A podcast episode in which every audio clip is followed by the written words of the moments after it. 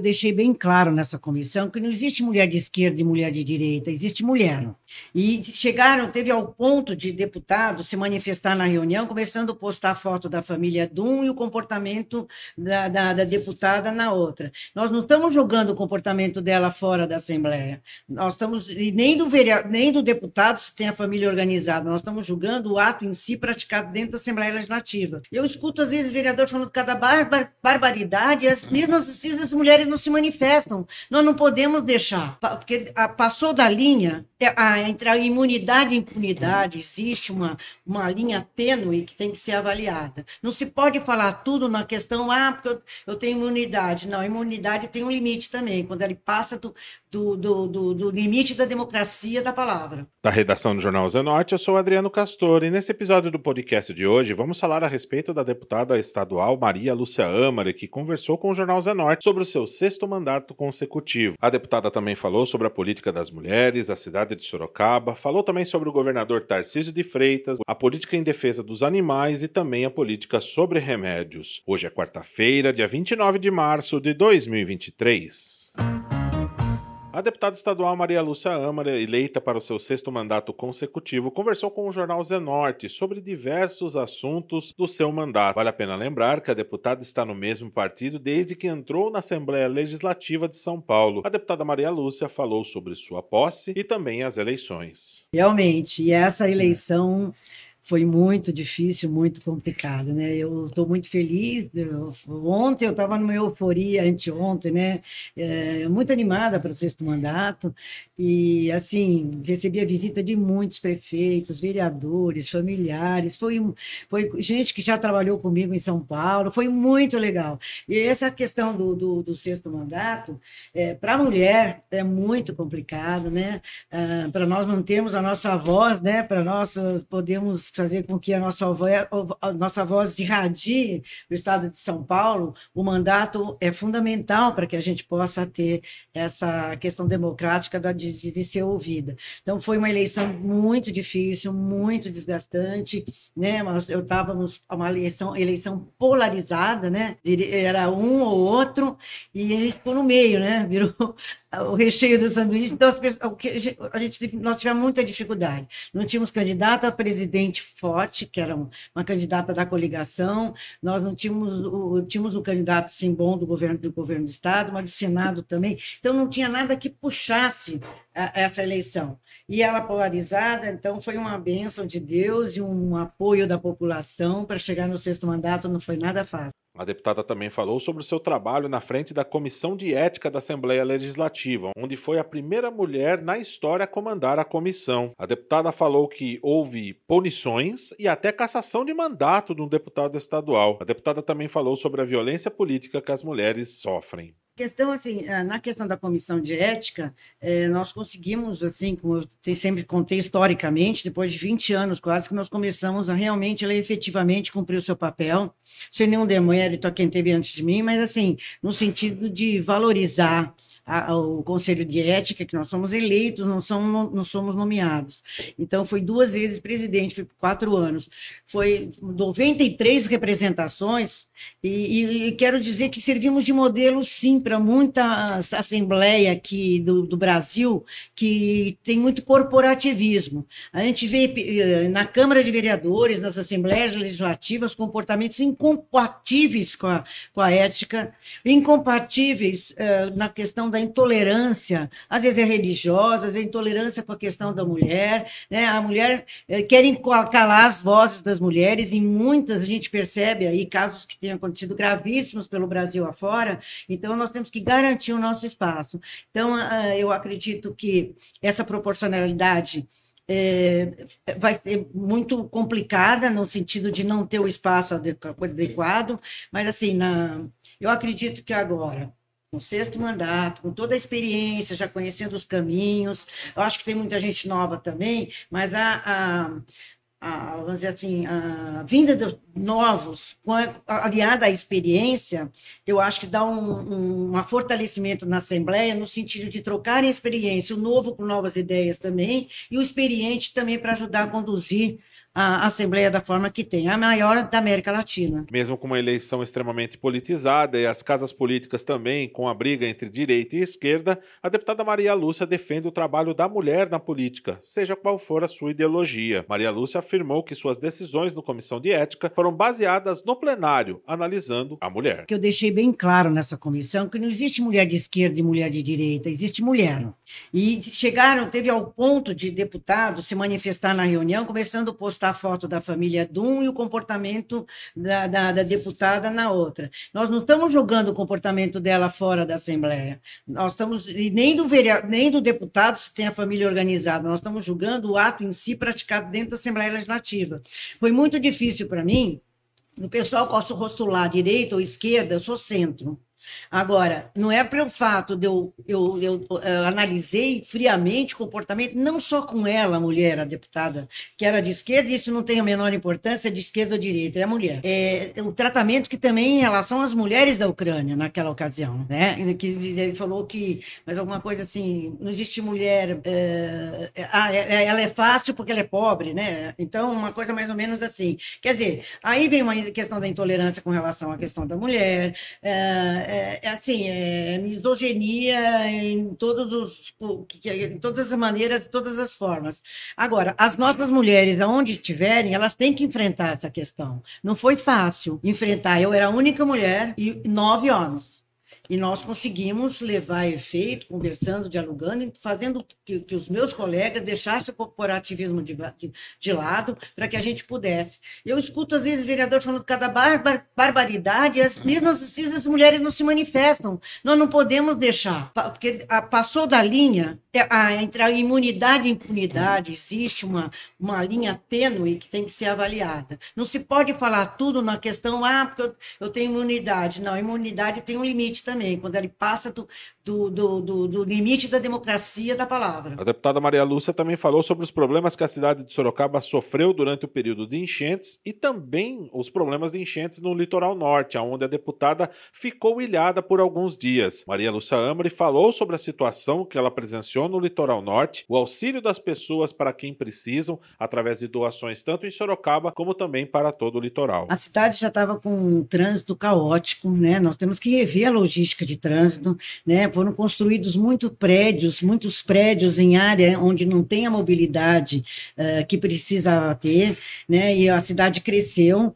Uh, tem alguns, algumas dificuldades que precisavam ser revistas, porque eu, eu participei ativamente no sentido de falar com a Defesa Civil.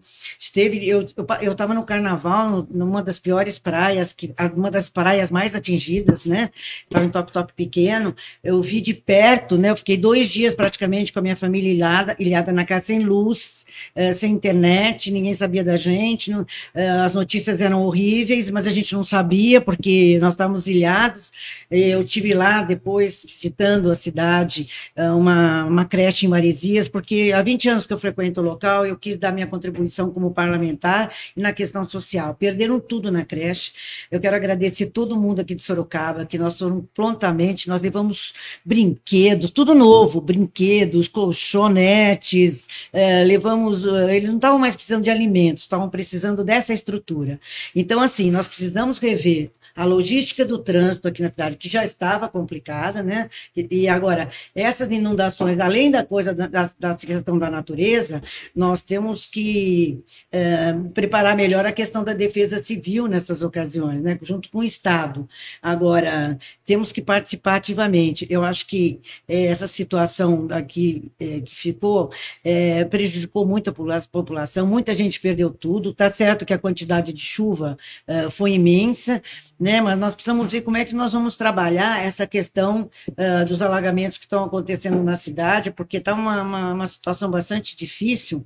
E nós ajudamos também uh, o Éden, o Cajuru, que também muita gente perdeu tudo, também fomos fazer lá um trabalho social. Então, acho que é a hora de todos nós, né? Uh, arregaçarmos as mangas para ajudarmos a, a cidade aí, para que a gente, toda vez que aconteça um, um, acidente, uma situação dessa da natureza, mas que nós possamos ter rapidamente uh, uma condição de, de, de, de, ajudar a resolver. E a Defesa Civil do Estado, eu, ah, eu alertei com relação a Sorocaba, a Iperó também, aqui quero deixar também um abraço para o prefeito Léo, que tem conduzido muito bem aquela cidade, é, e aqui em Sorocaba, que eu acho que é importante, lá no Éden, o Cajuru, falando junto com o vereador Donizete, que ele pontuou lá os locais e nós também fizemos um trabalho lá. A deputada Maria Lúcia também falou sobre o início do governo de Tarcísio de Freitas. Para a deputada, o governo foi testado já logo no início e tem demonstrado uma postura muito mais humanista. Olha, eu estou tendo uma imagem positiva. Eu não costumo começar xingando porque não foi meu governador que foi eleito. A gente assistiu durante todos esses anos,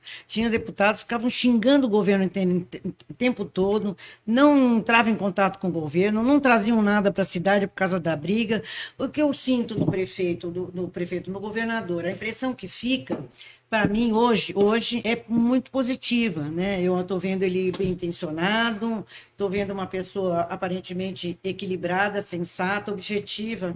Então assim, eu vou acompanhar esse governo. Eu não sou, nós não somos oposição por oposição. Todos os projetos do governador que forem, então estamos apoiando o presidente, não é por acordo político. O presidente da Assembleia, que é o deputado André Ramos, porque André do Prado, desculpe, André do Prado, porque é, ele é uma pessoa também equilibrada, sensata, educada. Sabe? A gente precisa resgatar um pouco dessa forma de fazer política, um pouco mais humanizada, com mais respeito, né? Eu acho que e eu vejo no governador até hoje esse perfil. Eu não tive uma reunião diretamente com ele, mas em por oportunidades que eu tive eh, de estar onde ele estava, ele sempre foi muito extremamente cordial. Já estive com o secretário Kassab logo em fevereiro, me recebeu muitíssimo bem, colocou o gabinete dele à disposição. Tem lá o, secretário executivo, o Penido, que era do outro governo, que também ficou lá já o, o, o secretário da Ação Social é, é, o Gilberto Nascimento, que é uma pessoa que também já estive conversando com ele,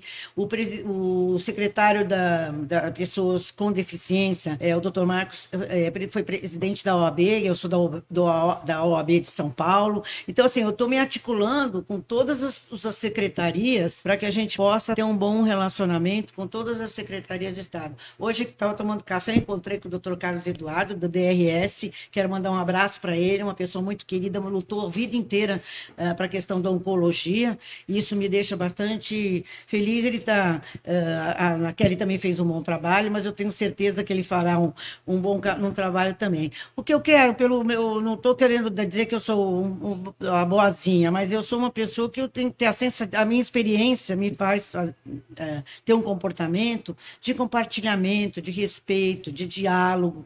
Claro, se, se precisar tomar atitudes mais drásticas, eu sei como tomar, porque eu conheço os caminhos e sei como fazer. Mas eu prefiro antes dialogar. É, e quero que dizer, deixar registrado assim, vou apoiar esse governo naquilo que precisar, tá? Vou buscar recursos também no governo federal, né? Vou procurar o ex-governador Geraldo Alckmin também para ajudar a nossa cidade. É assim, é isso que a gente tem que fazer.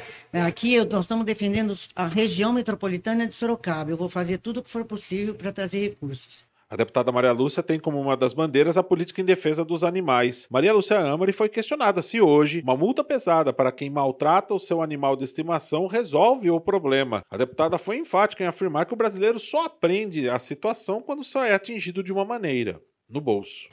Não, a educação é fundamental, mas tem o, o, o povo brasileiro, infelizmente, tem que a multa, ela é mexeu no bolso, reage. Você veja a questão do cinto de segurança. Hoje eu, eu saio, vou até a portaria buscar alguma coisa do condomínio, eu ponho o cinto. É, ele já incorporou. Sim. Então, isso é educação. Agora, quem, tá, quem não, não, não cumpre, tem que ter a punição. Mexeu no bolso, a pessoa reage. Tenho absoluta certeza. Na hora que a pessoa paga uma multa ou presta um serviço para a comunidade, ela vai, toda vez que ela tentar fazer algo, ela vai lembrar que ela está sujeita a ter aquela determinada punição. Infelizmente, é, claro, é pela educação, pela formação, pela, pela informação. É assim que nós vamos mudando o mundo. Mas quando a gente tem pessoas, como eu acabei de falar do delegado e tal, pessoas que têm esse compromisso com a sociedade, isso facilita muito, porque depende muito da sensibilidade de quem está nos, nos cargos de comando. Você vê o, o governador Tarcísio, quando ele voltou àquela questão do medicamento, ele tinha um caso na família dele com o sobrinho dele. Isso sensibilizou. Sim. Então ele, ele viu como sofre. E aí ele conseguiu ter a sensibilidade para provar, esqueceu é, muita gente começou com motivos religiosos, né? quando na verdade é uma questão científica. Não vou discutir a questão, mas estou dizendo. O governador entendeu porque ele vivenciou na família dele. Então, temos que pessoas, ter mais pessoas mais sensíveis nos governos, mais humanas, para que elas possam, além de ter a força da gestão, elas possam ter um trabalho de, de humanização, de conciliação, porque esses últimos quatro anos foi um inferno, né? Da, na, na brigas que tiveram aqui, foi uma vida de inferno na questão política. Né? É, a gente ainda está com rescaldos disso. Há, há, quatro anos atrás também tivemos aqui na cidade ah, aquela situação de brigando o prefeito com isso. Tudo isso cria na cidade um, um, um sentimento bélico. É, acho que a gente precisa. É, eu, não foi por acaso, eu tenho essa responsabilidade, fui por uma federação internacional, fui nomeada embaixadora da paz. Eu acho que é isso é importante. Nós precisamos de paz para trabalhar. É, eu vejo ultimamente discussões nas câmaras, nos debates, as, as pessoas se agredindo. Defendo o seu ponto de vista no microfone, o outro vai lá e rebate dá o seu posicionamento. Agora, essa falta de respeito de um gritar com o outro, isso precisa parar. Cada um tem que fazer um papel para diminuir as tensões. Para encerrar, a deputada Maria Lúcia Amari falou sobre a desoneração de impostos sobre remédios genéricos. Maria Lúcia Amari defendeu que a retirada de impostos não faz cair da receita do Estado e beneficia também para quem está adquirindo o remédio. Além disso, a deputada afirmou quais serão suas bandeiras de trabalho na Assembleia Legislativa. É, eu trabalhei muito na desoneração tributária dos medicamentos, lembra? Eu fazia barraca na cidade, de, de, de assim, de explicando para a população, para que eles assin fizessem assinatura e tal. Nós conseguimos reduzir, com todo o trabalho que foi feito, dos genéricos de 18% para 12%, depois de muita pressão, para conversando com o governo, explicando que eh, não cai a arrecadação, porque se você reduz o preço, você garante mais acesso. Se você garante mais acesso, as pessoas vão comprar mais, e com isso tem um fator que é o, o, o resultante disso. Você diminui o número de ocupações hospitalares, leitos hospitalares. Por quê? Se a pessoa está medicada, ela pode não chegar a vir precisar ocupar um leito. Então, isso é muito sério. Eu quero continuar trabalhando nessa questão para também os outros tipos de medicamentos também serem reduzidos. Né? Agora, estou trabalhando, vou trabalhar na, como frente parlamentar das doenças raras, né? Participo desse grupo de trabalho já faz uns quatro anos e quero com quatro ou seis anos, seis anos. E quero continuar trabalhando e também à frente é, de, de proteção à questão da AIDS que eu sempre presido essa frente que são áreas ligadas à questão da saúde. E também o de enfrentamento da mulher. Então tem muitas bandeiras que que vou trabalhar umas em, em razão em relação às frentes parlamentares, outra em, em, relação ao governo do Estado, no sentido de recursos, enfim, tem um grande, uma, uma, um grande número de trabalhos que podem, podem já estão começando a ser feitas para a gente poder. Uh, eu faço muito planejamento no, no começo do mandato para a gente poder seguir dentro de uma linha coerente. Esse foi mais um podcast do Jornal Zenorte, trazendo para você as últimas notícias de Sorocaba e região. E nós voltamos amanhã com muito mais notícias, porque se está ao vivo, impresso ou online, está no Zenorte.